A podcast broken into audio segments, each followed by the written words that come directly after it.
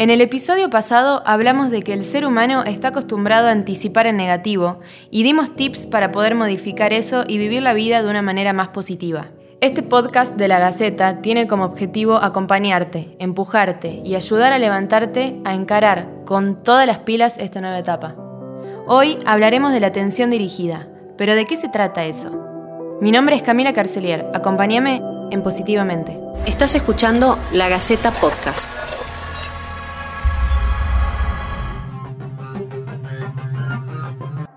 Cuando hablamos de atención dirigida nos referimos a concentrarse en el hoy.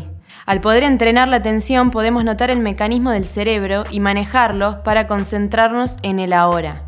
Hicimos este podcast de la mano de la especialista Rosina Grauert para ofrecerte claves para lograr esa atención dirigida y disfrutar del momento. ¿Cómo nos concentramos en el hoy y evitamos la nostalgia de pensar en el pasado y la ansiedad de pensar en el futuro? Nuestra mente, por su funcionamiento, nos lleva permanentemente a pensamientos del pasado o pensamientos del futuro. ¿sí? Entonces, o nos generamos mucha ansiedad con pensamientos del futuro, de lo que debemos hacer, de lo que se espera de nosotros, de cómo deberíamos ser, o nos generamos también pensamientos más del tipo nostálgicos, que nos lleva más a, la tristeza, ¿no? de las cosas de cómo fueron antes. Bien, y entonces pocas veces estamos en, eh, el presente, ¿sí? Entonces al, poder entrenar la atención de manera intencional, de manera voluntaria, podemos darnos cuenta de este mecanismo que tiene la mente de llevarnos tanto para el pasado y para el presente y traernos intencionalmente a aquello a lo que estemos haciendo, al presente, al lugar donde estamos. ¿Cómo hago para entrenar la atención? ¿Qué ejercicios podemos hacer para acostumbrarnos a esta nueva forma de vivir? Cuando estamos en la práctica, lo que hacemos es enfocarnos en la respiración y cuando nos damos cuenta de que la mente se fue para cualquier pensamiento, lo que hacemos es traerla a, la práctica. En ese caso sería a la respiración. ¿no? Entonces ahí estamos practicando el mecanismo de desengancharnos de pensamientos aflictivos, de los pensamientos rumiativos, de esos pensamientos que están ocupando nuestro espacio mental.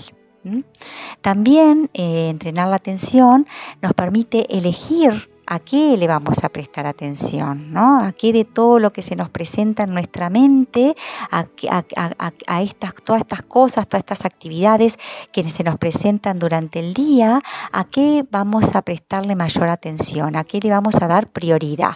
¿No? Pero entonces podemos elegir, cuando estamos atentos, podemos elegir de manera consciente a qué le prestamos atención y no dejarnos llevar por la vorágine de cosas y la lista de cosas que nos viene durante el día, ¿no? Sino que estamos pudiendo elegir. De esta manera nos volvemos más asertivos y podemos ser más planificados también. El cuerpo y la mente funcionan de manera conjunta, son un sistema, no funcionan por separado.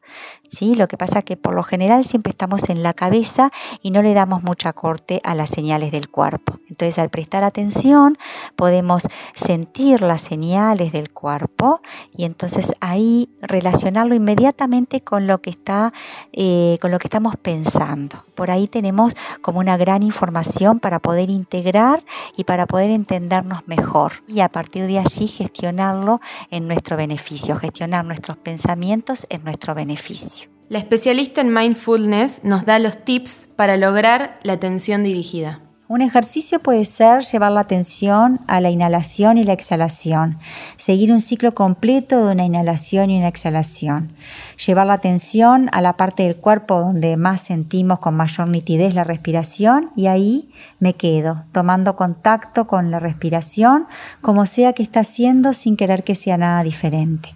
Podemos observar las cualidades del aire que ingresa al cuerpo, si el aire es frío, si es cálido, observar cómo es la respiración, si es entrecortada, eh, si es profunda, puede ser que eh, si estamos en un momento de ansiedad y de estrés, la, la respiración puede ser entrecortada. Otro ejercicio puede ser atender cómo caminamos, eh, si estamos llevando un ritmo acelerado, por lo general eh, en, estos momentos donde vivimos tan acelerados no nos damos cuenta y, nuestro ritmo del caminar es, casi corriendo, ¿no? Es como que estamos con, con piloto automático y vamos a todos lados corriendo, acelerados. Es bueno desacelerar la marcha, tomar contacto con el cuerpo, registrar los músculos que están, que intervienen en el caminar, tomar conciencia de, de, cómo estamos caminando es un buen ejercicio.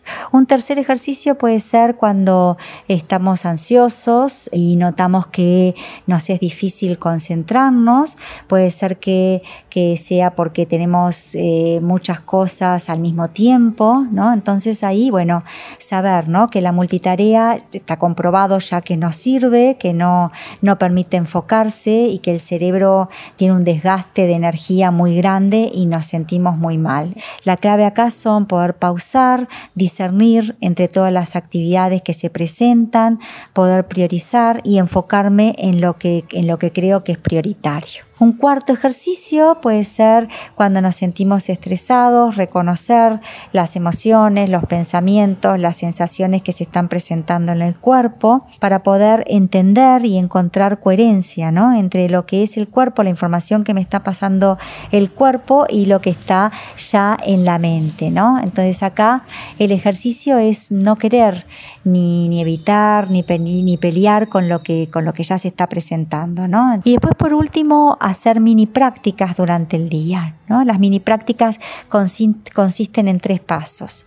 El primer paso es chequear la postura, cómo está la espalda, eh, tener los pies bien apoyados en el suelo, abrir el pecho, buscar una postura que permita estar cómodo, cómoda y estar atentos. ¿no? El segundo paso es chequear dónde está la mente, observar qué tipo de pensamientos tengo, qué emociones están presentes. Solo observo sin intentar cambiar nada, sin querer que sea diferente.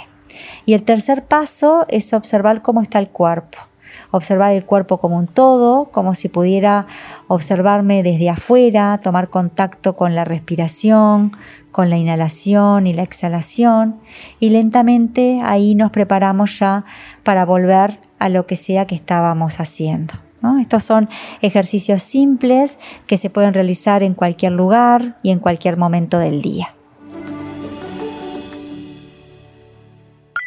En estos momentos en que nos damos cuenta que la vida se va volando, entrenemos la atención, pensemos en el presente, disfrutemos el ahora.